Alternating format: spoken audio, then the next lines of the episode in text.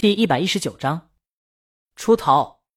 江阳很愧疚，那时候他们才出尝禁果而已。那首歌挺贱的，那种恨不得全世界知道的歌词，太羞耻了。江阳抱住李青宁，再次道歉。他承认他当时很高兴，觉得生命进入了另外一种状态，但绝对没歌唱的那么贱。我原谅你了。李青宁贴近他，用曾唱出天籁歌声的嗓音慵懒的问。昨天挺乖的，想要什么奖励？江阳看着他精致的面庞在眼前放大，依旧毫无破绽。他额头碰着他额头，眼睛往下看，目光穿过白衬衫的领子，喉咙发干沙哑的说：“我想看世界尽头的黄土高坡。”啪！李青宁拍他后背，江阳笑嘻嘻的亲他，李青宁反而不让了，向后仰着身子，然后让江阳亲到了脖子上，渐渐的往下。安迪下班了。夕阳落在长街上，让傍晚的天空格外的美丽。自从上次帮李玉代签了查令十字街八十四号的影视改编的代言合同以后，他的工作都还顺利。顺利的意思是没遇到什么麻烦，但起色吗？他也就那样。不过是个版权贩子，把日韩知名版权贩卖到这边，这有一定知名度的都好交易，然后再把这边知名的卖到那边。至于挖掘，公司现在。对这一块唯一在意的欧美市场，趁一些新人和作品还没起势，但有潜力的情况下，把版权拿下，然后伺机出动，在合适的时机把版权卖出去。至于东亚市场，他们公司是越来越不在意了。他们是个大公司，那边市场就是后花园，崭露头角的版权轻易就可以拿下，何必去拿那些还没出名的版权？有风险不说，有些版权捂在手里卖不出去，捂得发霉。可安迪还记得他最初的梦想，把南朝的文化推向全世界。他觉得南朝有独特的优势，让他能这么做。无论是地理上，还是现在文化娱乐发展趋势。然而，在上次推荐漫画版权失败后，这工作就陷入停滞。上面对这方面工作兴趣不大了。在安迪看来，上次漫画版权根本不算是一次失败，只是策略不对罢了。有些版权是需要慢慢孵化的。操之过急的反而达不到预期效果。安迪意兴阑珊的沿着街道走，在经过一家琴行的橱窗时，一段旋律不经意的从打开的门钻进他耳朵。Ivy found outside your sting right near the fire。我发现你被遗弃街头，外表憔悴不堪，将要毁灭。The twinkle baby we can change and feel right。宝贝，我们可以扭转一切，共度难关。很抒情的一段音乐，瞬间把他的耳朵俘虏了，而且声音也有点熟悉。他抬起头向橱窗内看去，在宣传屏幕上在播放一则短片。李鱼深情款款的坐在那儿弹琴，李鱼的音乐竟然传到这儿了。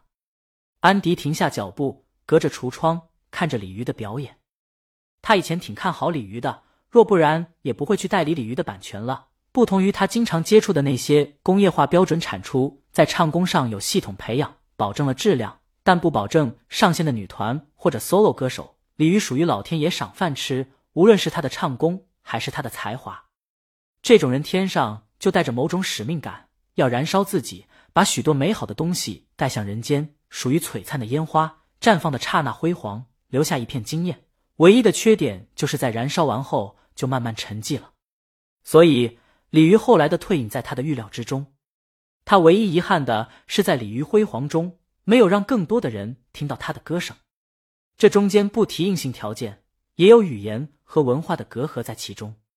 华语咬字在西方乐器和乐律下，就像在戴着镣铐跳舞，本来就很难，更不用说普通话平常的口语交流，让语言习惯是内敛的，发音技巧都跟着内敛，天生适合柔情的抒情歌。若唱别的风格歌的话，对唱功会有更多要求。在这种土壤下，即便鲤鱼在后期也转向了抒情。这毫无疑问象征着李鱼已经燃烧完自己的才华了，他挺遗憾的。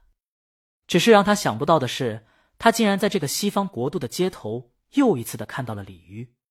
他上次见李鱼时还是六七年前，那时的李青宁浑身散发着灵气，一颦一笑之间全是灵动。他洞察人心，善于观察，信手写下一段旋律，都觉得本就应该如此，就应该如此。那时候的李青宁是反叛的，她伪装的很好，坐在那儿吹下头发，像个乖乖女。可她骨子里的独立、任性和潇洒是音乐藏不住的。这也是当年得到大魔王名字的原因之一。这次见面，安迪看着在隔空弹琴、在镜头前深情唱歌的李青宁，她打扮邋遢，骨子里有一股慵懒，外貌变得知性和优雅起来。可不知道为什么，安迪觉得片子里的那个女孩更具迷惑性了。他依旧是那个发呆时嘟下嘴、吹下头发的乖乖鱼，可你永远想不到他脑子里在想什么。而且安迪看得出来，那个有灵气的大魔王又回来了。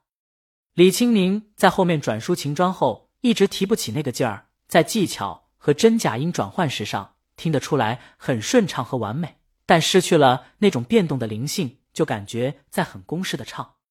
然而现在这么一首歌，李清宁在唱功上信手拈来的自如和从容又出现了。宣传片也挺好，不管琴也好。人也罢，最完美的人生莫过于为了一个喜欢的目标，经历风风雨雨，沐浴彩虹，然后白发苍苍的时候回首过去的脚步，觉得还行，至少高兴了。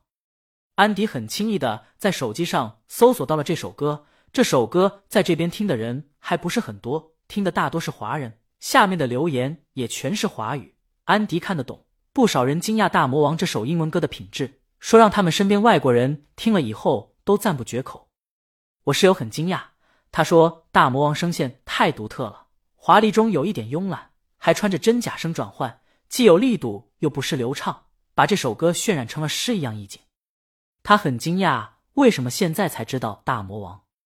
安迪笑了笑，以大魔王的唱功，偏抒情的歌还是很擅长。还有一个 Nana 的外国粉丝，他用英语写下了一串惊叹词。他上次认识鲤鱼。还是在出逃这首歌，这首歌也是鲤鱼在海外最成功的一首歌。Nana 在这首歌中一下子就被磁性的嗓音，还有这首歌的编曲给惊呆了。他那时候入了大魔王的坑，找了好多中文歌来听，可惜后来大魔王销声匿迹了。他想不到这么多年过去了，会突然再次听到大魔王的歌。一听这个嗓音，我就知道，Oh my god，是他，就是他。